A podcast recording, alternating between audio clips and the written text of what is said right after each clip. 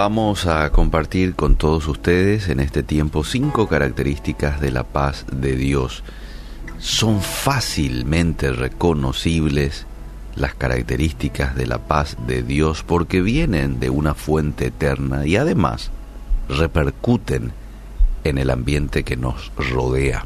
Y la primera característica de la paz de Dios es que este tipo de paz protege nuestro corazón. Y te voy a leer un texto en donde esto dice en la versión TLA, Filipenses 4:6. No se preocupen por nada, más bien oren y pídanle a Dios todo lo que necesiten y sean agradecidos. Así Dios les dará su paz, esa paz que la gente de este mundo no alcanza a comprender, pero que protege el corazón y el entendimiento de los que ya son de Cristo. Fíjate vos lo que hace la paz de Dios. Protege el corazón, protege el entendimiento de los que ya son propiedad de Cristo.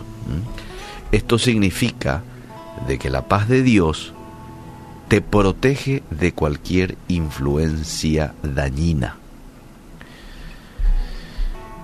Aunque también la Biblia advierte que el único capaz de entregar este tipo de paz es Dios, pues si estamos con Él, nuestro corazón y nuestro pensamiento, nuestros pensamientos estarán a salvo.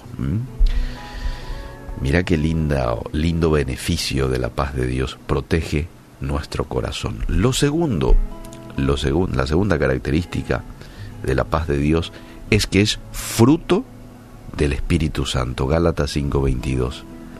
En cambio, la clase de fruto que el Espíritu Santo produce en nuestras vidas es amor, alegría, paz.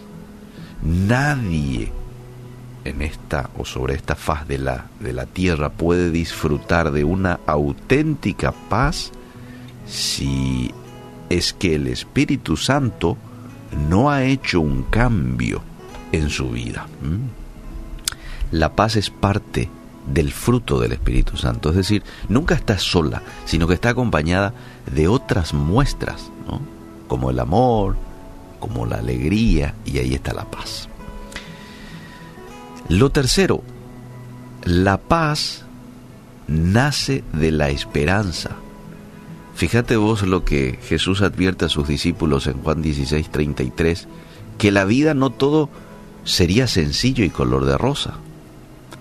Esto no significa que debemos vivir afligidos y tristes, sino que debemos de tener nuestra confianza en que Jesús está siempre a cargo de todo y que sin importar la situación, Él está de nuestro lado.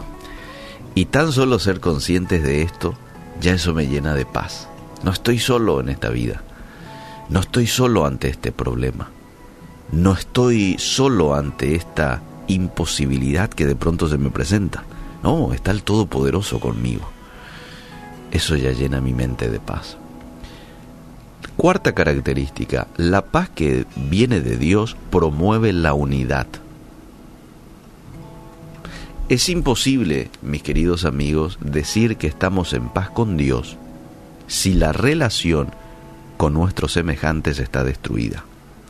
La paz que proviene de Dios nos ayuda a estar bien con nosotros mismos, pero también con mi prójimo.